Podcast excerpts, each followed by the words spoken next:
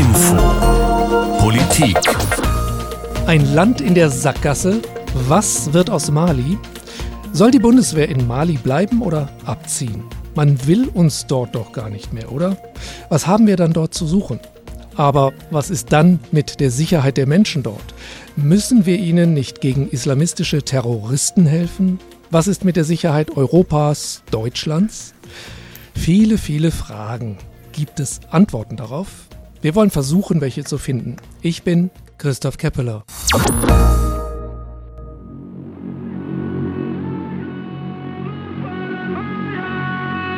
Ein Bundeswehrvideo. Die Kamera zeigt eine Landkarte. Oben Deutschland, unten Mali in Westafrika.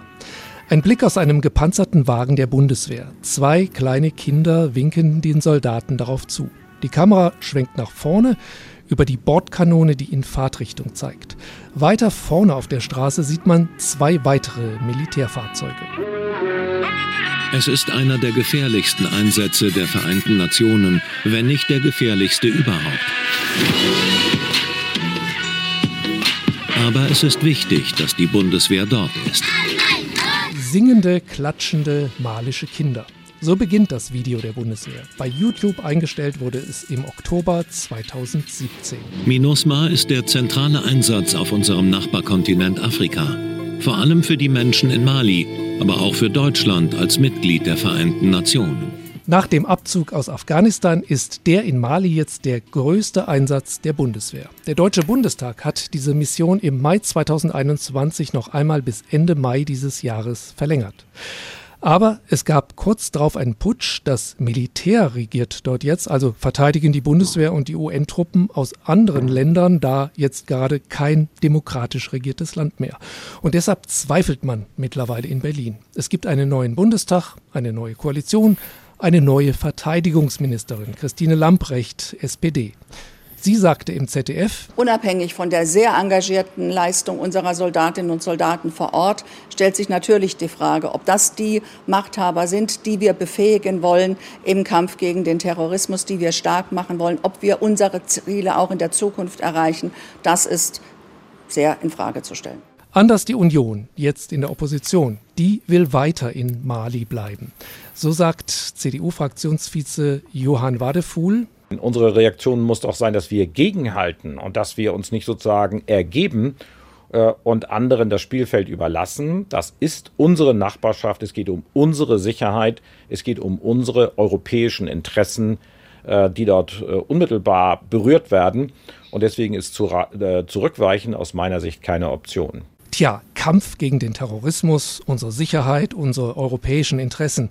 Da hört man schon raus, was die Aufgaben von den höchstens 1100 Bundeswehrsoldaten in Mali in der MINUSMA-Mission sind. Aber vielleicht nicht mehr lange. Dazu habe ich gleich zwei Gesprächspartner. Erstmal ist das Dunja Sadaki. Sie ist unsere ARD-Korrespondentin für die Region Westafrika.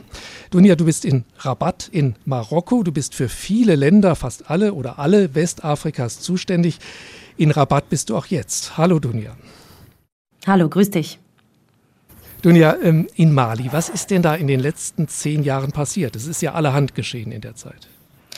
Ja, es ist ziemlich viel passiert. Also wenn wir uns fragen, was war überhaupt die Ausgangslage von dem, was wir jetzt diskutieren, dann muss man ins Jahr 2012 gehen.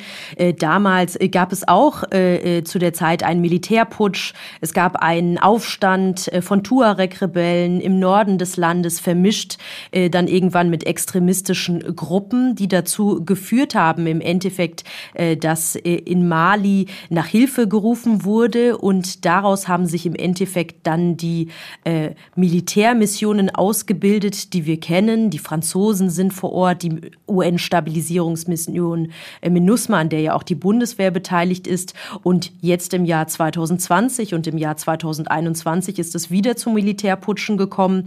Und das alles, während es eine Sicherheitslage gibt, wo es immer wieder zu terroristischen Anschlägen kommt, wo zahlreiche Menschen, Zivilisten und aber auch Soldaten zu Tode kommen und viele Menschen auch ähm, geflohen sind. Mein weiterer Gesprächspartner ist Ulf Lessing. Er leitet für die Konrad-Adenauer-Stiftung das Regionalprogramm Sahel, also für mehrere Staaten, darunter Mali. Und da in der Hauptstadt Malis, in Bamako, da ist er auch stationiert. Und dort sprechen wir jetzt auch mit ihm. Ulf Lessing, ähm, mich würde natürlich erstmal interessieren, wie ist es denn in Bamako gerade? Denn äh, wir haben ja gehört, das ist eine sehr angespannte Lage da. Verspürt man das so äh, im Alltag in der Stadt, wenn Sie sich da so aufhalten? Ja, schönen guten Tag auch von meiner Seite. Ja, es ist in der Tat eine angespannte Situation. Die äh, westafrikanischen Nachbarstaaten haben äh, Sanktionen gegen Mali verhängt, weil die Militärregierung Wahlen verschleppt hat, die eigentlich im Februar stattfinden sollten, jetzt aber bis zu fünf Jahre verschoben werden sollen. Und äh, ja, man hat daraufhin die Flugverbindungen, die Banktransfers gekappt und das hat doch schon eine, eine starke Auswirkung auf die Bevölkerung. Die können jetzt keine Bankgeschäfte mehr machen. Viele Malier wohnen in, in Nachbarstaaten, zum Beispiel in Senegal, können jetzt keine Gehälter mehr nach Hause schicken. Also es ist eine nationalistische Welle. Eigentlich hat die ECOWAS, die westafrikanische Staatengemeinschaft, das Gegenteil erreicht. Also die Leute haben sich jetzt hinter die Regierung gestellt und wenn man jetzt Wahlen durchführen würde, von der Sicherheitslage mal abgesehen, würde mit Sicherheit äh, jemand gewählt werden, der eine ähnlich nationalistische Agenda hat. Insofern ist es schon eine recht angespannte Lage. Dazu kommt, dass Russland hier auch aufgetreten ist. Es gibt mhm. eine existierende militärische Zusammenarbeit. Ende Dezember sind äh, russische Trainer oder russische Söldner der Wagner-Gruppe angekommen und äh, ja, das hat schon zu ein bisschen zu Spannungen mit Frankreich und den westlichen Partnern gesorgt. Mhm. Man sieht auch in der Stadt jetzt überall so russische Fahnen hängen und es wendet sich vor allem, man will sich von Frankreich, der ehemaligen Kolonialmacht, abwenden und äh, neuen Partnern öffnen, aber das sorgt natürlich jetzt für zu vielen Problemen. Also die Mehrheit der Menschen dort, so nehmen Sie das wahr, die begrüßt sozusagen die Russen und mag äh, die anderen, die Franzosen zum Beispiel, ähm, nicht mehr so sehr. Das ist ja bisher das größte militärische Kontingent dort. Wie merkt man das, wenn Sie rausgehen? Ist das so, dass dann, äh, dass man da auch Russen zum Beispiel sieht und erkennt und dass Franzosen sich vielleicht eher zurückhalten? Oder wie, wie nehmen Sie das wahr? Nee, außer den also russischen Fahnen nimmt man eigentlich kaum eine russische Präsenz wahr. Die äh, russischen, äh, wenn man das sind Militärtrainer oder, oder Wagner-Soldaten, da gibt es verschiedene Versionen, sind in, in Konfliktgebieten im, im, Zentrum, im Norden des Landes, mhm. wohl auch hier am Flughafen. Man kann sie aber in der Stadt nicht sehen. Und und dieses äh, prorussische Sentiment, das ist richtig, es ist vor allen Dingen ein, ein antifranzösisches äh, Element. Man möchte sich von Frankreich lösen. Frankreich hat als Kolonial, frühere Kolonialmacht natürlich eine delikate Beziehung, war immer die, der Hauptverbündete, auch, ist ja auch militärisch aktiv hier seit 2013 und diese Pro-Russland-Haltung, sofern man sowas sagen kann, ist eigentlich mehr so eine Abwehrreaktion gegen Frankreich, die man einfach für die Sanktionen auch mitverantwortlich macht, da, dass da Druck ausgeübt wurde, auf die Westafrikaner gegen die Militärregierung hier vorzugehen. Mhm. Und wie ist das mit deutschen Soldaten und der Bundeswehr? Werden die sozusagen mit den Franzosen gemeinsam so mitgehasst oder abgelehnt? Oder wie nehmen Sie das wahr? Also Deutschlands äh, Reputation ist immer noch exzellent. Wir, wir, waren die Ersten, die Mali anerkannt haben. Das werden die Mali nicht vergessen. Das kann man daran sehen, zum Beispiel Diplomaten, die Nummernschilder, die richten sich immer danach, wer welches Land Mali zuerst anerkannt hat. Also der deutsche Botschafter hat Nummer eins als Nummernschild. Das ist schon eine exponierte Position. Aber es besteht natürlich jetzt auch ein Risiko, dass wir so ein bisschen in, die, in den antifranzösischen Sog äh, mit äh, hineingeraten. Mhm. Da gab es eine starke verbale Eskalation zwischen Frankreich und Mali und ja, wir, wir, müssen natürlich äh, Solidarität mit Frankreich zeigen, sollten aber auch auf unsere französischen Freunde ein bisschen einwirken, vielleicht diese Deeskalation, sofern es noch geht, einfach runterzufahren, um wieder zu einer Gesprächsbasis zu kommen.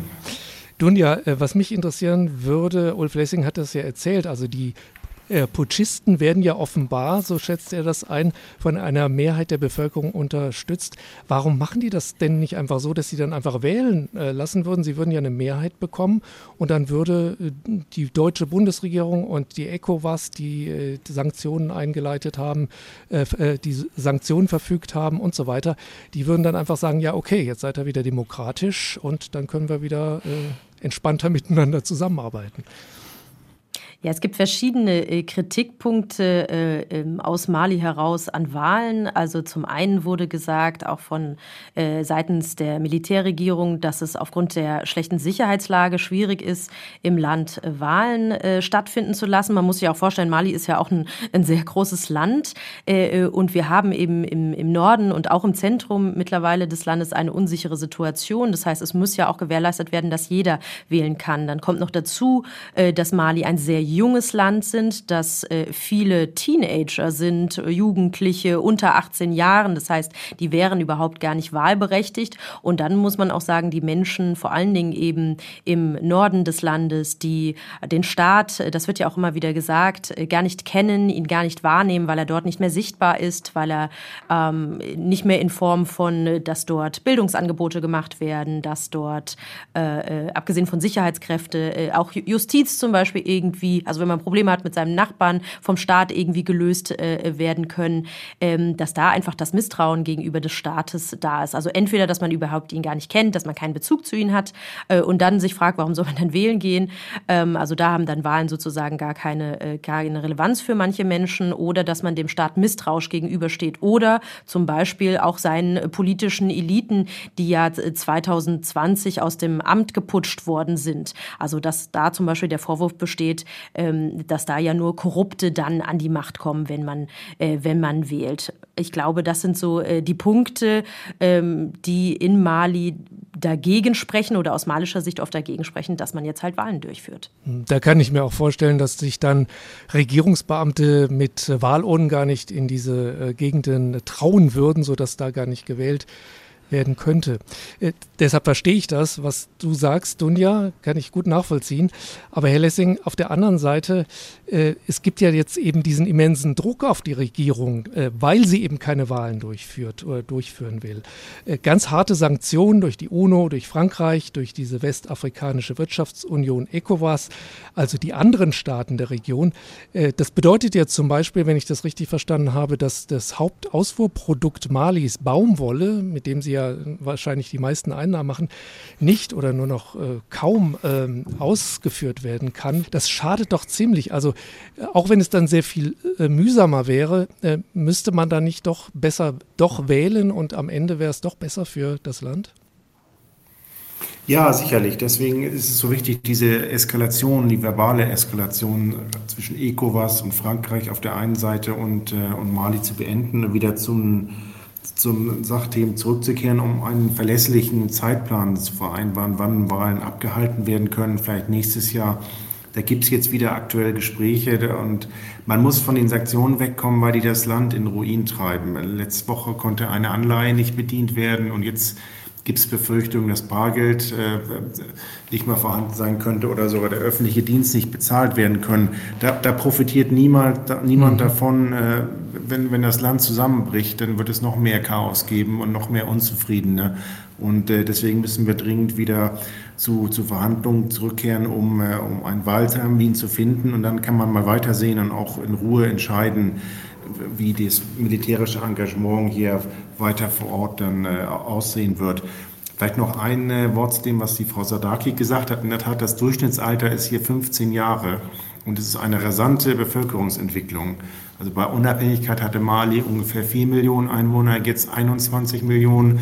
Es explodiert förmlich und es gibt eben keine Arbeitsplätze.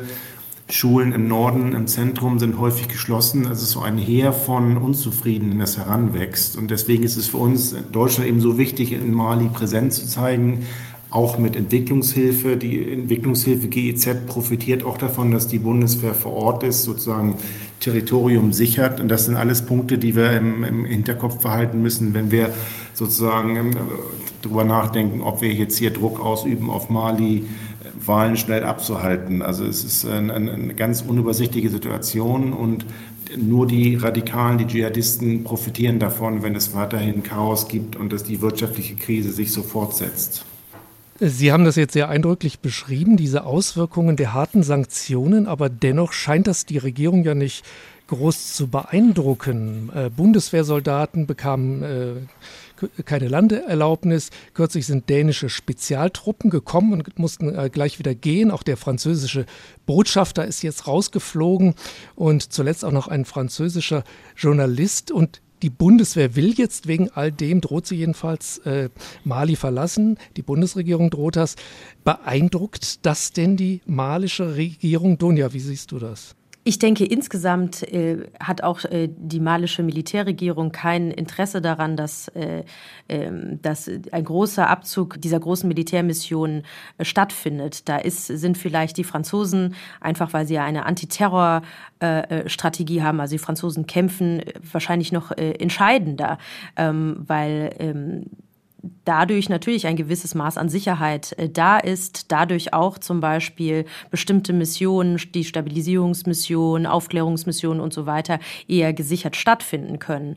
Äh, und es ist, äh, wie Herr Lessing auch gesagt hat, immer die Frage, wenn noch mehr Chaos ist, wenn jetzt auch ein Vakuum entsteht, weil zum Beispiel jetzt internationale Truppen abziehen, ist ja immer die Frage, wer füllt dieses Vakuum? Und die große Angst ist ja, dass man eventuell ein 2012 2.0 hat, in dem eben wieder äh, terroristische Gruppen oder extremistische Gruppen dieses Vakuum fü äh, füllen. Und das äh, wird sicherlich auch äh, bei der Militärregierung in Bamako äh, bekannt sein. Die Franzosen hatten ja beispielsweise auch schon äh, früher, schon 2021 im vergangenen Jahr gesagt, dass sie ihr Engagement in der Region sowieso umstrukturieren wollen, dass sie weniger französische Soldaten in Mali haben wollen. Und darauf wurde auch eigentlich schon von Seiten Seiten äh, Malis Militärregierung reagiert. Also ich würde da gerne einen Ton einspielen von Malis Interimspremierminister äh, Maiga. Der meinte dazu im vergangenen Jahr im Sommer, äh, wie Mali darauf reagieren könnte, wenn eben Teilpartner sagen, dass sie abziehen aus Mali. Und das hat er gesagt. Wir sind an dieser Stelle gezwungen, uns zu fragen, da unsere Partner bereits beschlossen haben, bestimmte Gebiete zu verlassen, wenn sie sich entscheiden, uns morgen zu verlassen, was machen wir?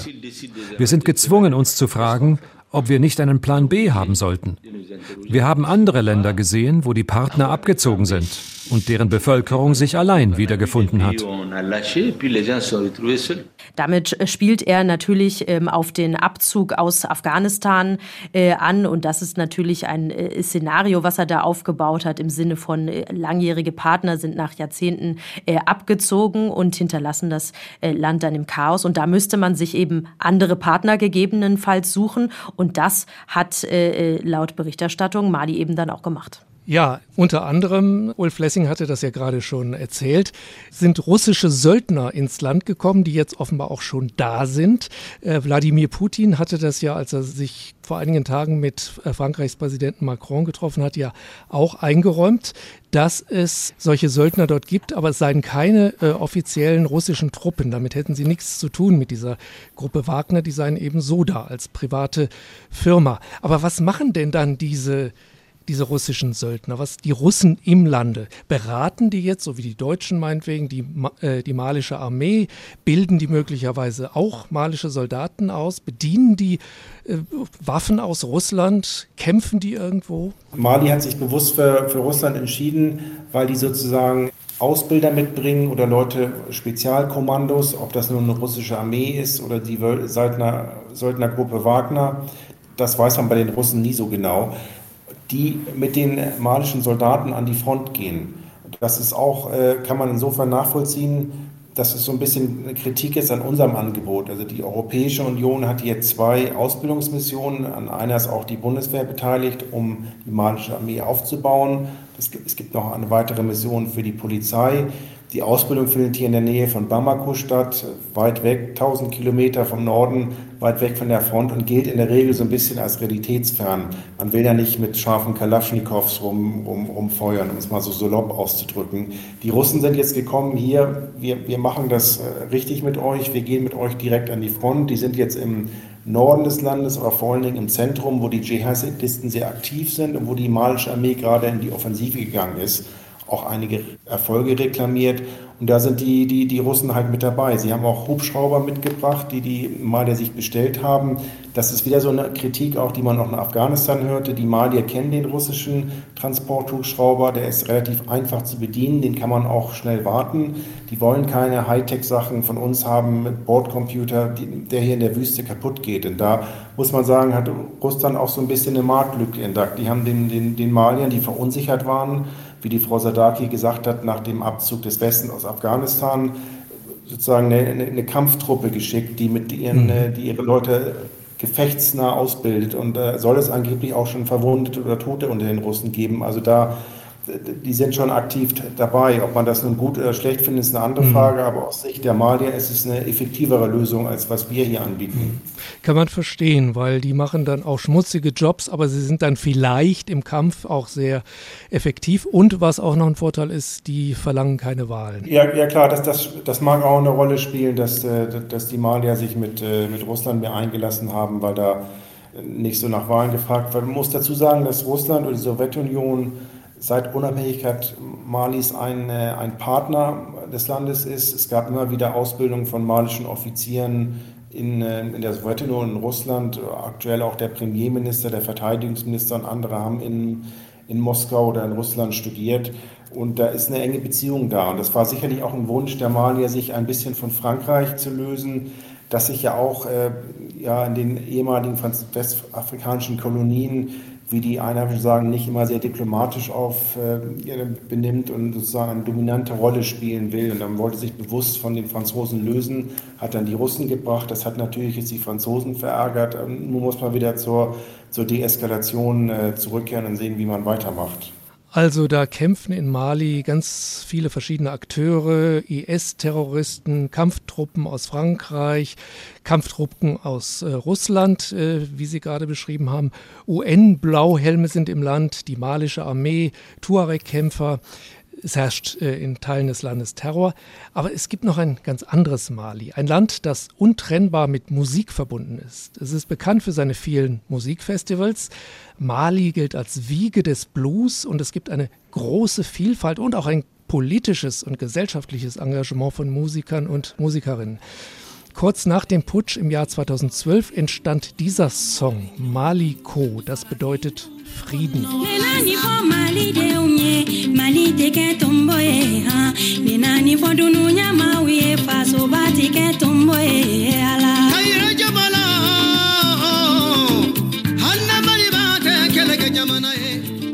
Rund 40 malische Sängerinnen und Sänger haben das 2013 aufgenommen. Es ist ein Appell für ein friedliches Miteinander in ihrem Land gegen die Extremisten, die im Norden des Landes Fuß gefasst hatten und die auch Musikerinnen und Musiker zur Flucht gezwungen hatten. Das ist jetzt neun Jahre her. Damals war die Blauhelm-Mission MINUSMA von den Vereinten Nationen gerade beschlossen. Über 10.000 internationale Soldaten und Soldatinnen waren seitdem ständig im Land. Die sollen für Frieden und Stabilität sorgen. Dunja, das mit der Stabilität, äh, das haben die doch nicht hingekriegt, oder? Also ich würde sagen, wenn man sich die Bilanz anguckt, ähm, und darauf gucken ja auch viele Menschen in Mali, also dass man gesagt hat, das Land soll stabilisiert werden, ähm, der Terror soll bekämpft werden äh, und es sollen natürlich auch nicht äh, keine Menschen mehr sterben, dann ist dieses Ziel ähm, nicht geschafft. Also die Bilanz ist, dass die Sicherheitslage sich nicht verbessert hat. Äh, Im Gegenteil, die Sicherheitslage hat sich äh, verschlechtert. Wir sehen, dass der Terror sich ausgebreitet hat über die Landesgrenzen von Mali äh, hinaus und auch andere Länder in der sogenannten Sahelzone ähm, bedroht.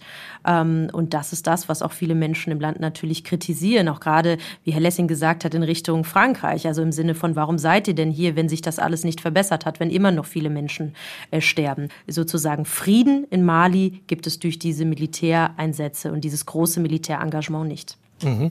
Frieden haben Sie also nicht äh, schaffen können, äh, aber Sie sind ja trotzdem aktiv. Sie machen ja Ihr militärisches Handwerk Tag für Tag dort. Es gibt eine äh, Doku in der ARD in der Reihe Die Story. Da berichtet der Bundeswehrsoldat Thilo, wie sie auch im Mali benachbarten Land Niger, das eigentlich das gleiche Problem hat, IS und Al-Qaida-Terroristen beobachten. Im Moment sieht man hier nichts, es kann aber schnell gehen. Ähm, nur wenige Kilometer von hier ist die malische Grenze und äh, Terroristen sind auf ihren Motorrädern sehr, sehr fix in der Wüste unterwegs ähm, und können in kurzer Zeit weite Strecken überwinden und werden, werden schnell hier. Also da brauchen nigrische Soldaten Unterstützung, aber es werden ja auch zum Beispiel von der Bundeswehr malische Soldaten ausgebildet. Hat das denn etwas gebracht, Dunja? Also die malische Armee gilt äh, bis heute als, wie gesagt, schlecht ausgerüstet, als schlecht äh, ausgebildet, als nicht äh, stärker befähigt dazu, mit der schlechten Sicherheitslage im Land ähm, äh, klarzukommen. Noch dazu ist ja die bittere Erkenntnis, dass zurzeit an der Militärregierung äh, hochrangige äh, Elite-Militärs beteiligt sind, die international auch noch ausgebildet wurden. Ähm, und das ist die große Kritik auch an dieser Ausbildungsmission, dass sie eben nicht das gewünschte Ziel gebracht hat und im Endeffekt, wenn man es ganz bitter sagen will, äh, im, im Endeffekt Putschisten gegeben, äh, gegebenenfalls noch ausgebildet hat, die jetzt in Bamako an der Macht sind. Ulf Lessing, ähm, wenn es auch mit tausenden Soldaten nicht gelingt, äh, in Mali äh, Stabilität zu bringen, was würde dem Land denn wirklich helfen oder ist das eine zu schwierige Frage? Also man muss bei Mali so ein bisschen äh, beachten, was, was wir hier wirklich erreichen können. Also Mali ist ein Staat, der von den Franzosen äh, in die Unabhängigkeit entlassen wurde 1960 mit sehr willkürlichen Grenzen. Man hat bestimmt 60 verschiedene Volksgruppen, 20 verschiedene Sprachen und äh, die, für die Bewohner wurden jetzt willkürliche Grenzen ge genau, gezogen und äh, die haben sich nie richtig zu einem Nationalstaat zurück äh, sorry, die Grenzen wurden relativ willkürlich gezogen. Es ist nie wirklich ein Nationalstaat entstanden. Insofern hat es auch nie einen richtigen malischen Staat gegeben. Man muss dazu auch sagen, dass äh, die libysche Revolution, wo Gaddafi gestürzt wurde, doch sehr zur Instabilität äh, beigetragen hat. Der Umsturz von Gaddafis war ja auch mit Hilfe der NATO da haben wir schon so ein bisschen Mitverantwortung. Dadurch sind sehr viele Leute, Kämpfer von den Tuareg, die für Gaddafi gearbeitet haben, danach äh, nach Mali gegangen und haben dort halt Unhalt geschaffen. Insofern haben wir da auch schon ein bisschen zu beigetragen, also einen sehr, sehr schwachen Staat, der sich nie gefunden hat, auch weiter zu destabilisieren. Ich stimme voll zu, dass die Ausbildungsmission der Europäischen Union sehr wenig gebracht hat und auch der, der Bundeswehr und der UNO-Einsatz auch begrenzt ist, deren Mandat ist sehr, sehr eingeschränkt. Trotzdem würde ich denken, dass es sinnvoll ist, dort zu bleiben und die Bundeswehr und die UNO doch eine gewisse Stabilität erreicht hat. Also es ist zwar weiter nach unten gegangen, aber würden wir jetzt abziehen, würde hier alles viel zusammenbrechen. Dann könnte man wahrscheinlich eine Situation haben wie 2012 wieder. Da gab es in den letzten Wochen auch so Vereinigungen zwischen den verschiedenen Rebellengruppen von 2012 im Norden und falls die Franzosen und die UNO abziehen würde, könnte das Land noch, noch viel stärker in die Instabilität mhm. fallen. Das, das würde auch auf Nachbarländer wie Niger, Burkina und, und auch die Küstenstaaten sich auswirken. Insofern haben wir wenig erreicht, aber wenn wir gar nicht da gewesen wären, wäre es noch viel schlimmer geworden. Aber Herr Lessing, solche Argumente, kann ich mich erinnern, haben wir fast genauso gehört äh, im Falle Afghanistans. Da waren westliche Truppen 20 Jahre nach 9-11 drin und jetzt sind sie doch raus. Und wir haben wieder die damals beendete Taliban-Herrschaft. Also fast, als hätte sich nichts groß geändert. Besteht denn nicht auch in Mali, ähm, wo solche, äh, so ein Einsatz, solche Einsätze ja erst seit zehn Jahren stattfinden, dass Mali am Ende auch ein zweites Afghanistan wird, bei allem guten Willen, den äh, die Beteiligten vielleicht haben mögen? Also die, die, historischen Ursachen sind schon anders und es gibt äh, in Mali nicht eine dschihadistische Gruppe, die das ganze Land übernehmen könnte. Es sind, sind sehr viele, die sich zwar auch mal mehr vereinigen, aber da wäre keine Gruppe in der Lage, das Land zu kontrollieren wie die Taliban in, in Afghanistan. Sicherlich kann man das Argument machen, dass, dass wir hier nicht viel erreicht haben und dass es ein zweites Afghanistan ist von der Wirksamkeit der, der, der Natur des Konflikts.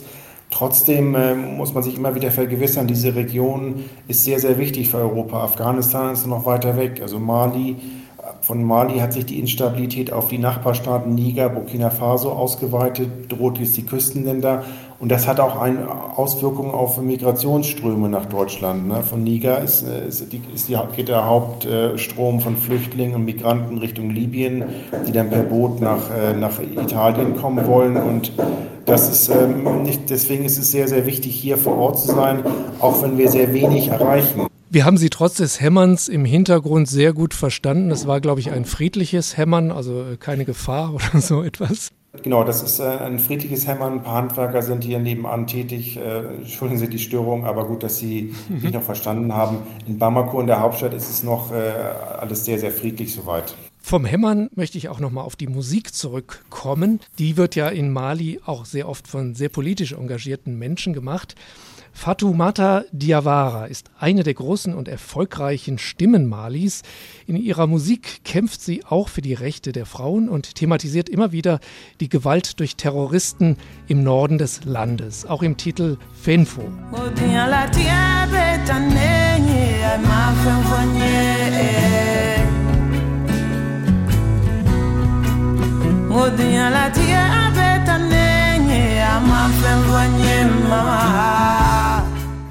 von Fatoumata Diawara. So ein Engagement musikalisch hat immer etwas Ermutigendes.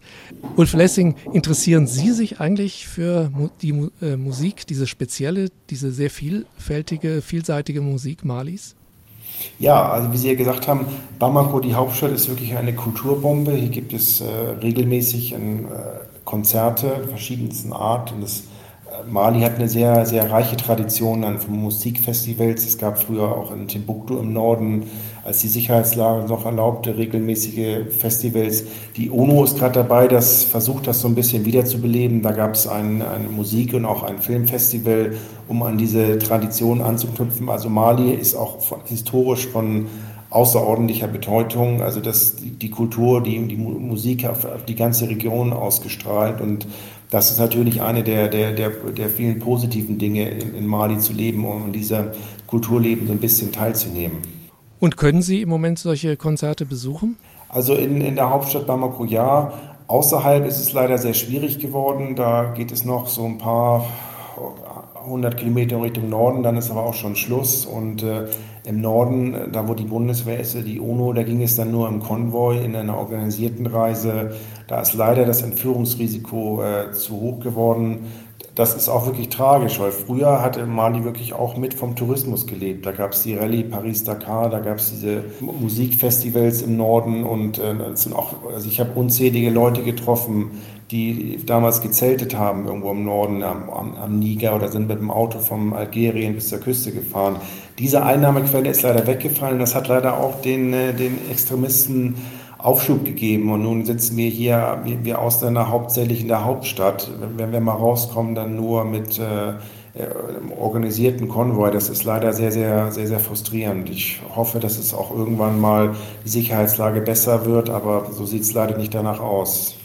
Das war HR Info Politik. Ein Land in der Sackgasse. Was wird aus Mali? Das war unser Thema. Mit Dunja Sadaki in Rabat, Ulf Lessing in Bamako und mir, Christoph Keppeler. Sie können diese Sendung auch als Podcast finden bei Spotify, in der ARD Audiothek und bei uns bei hrinforadio.de.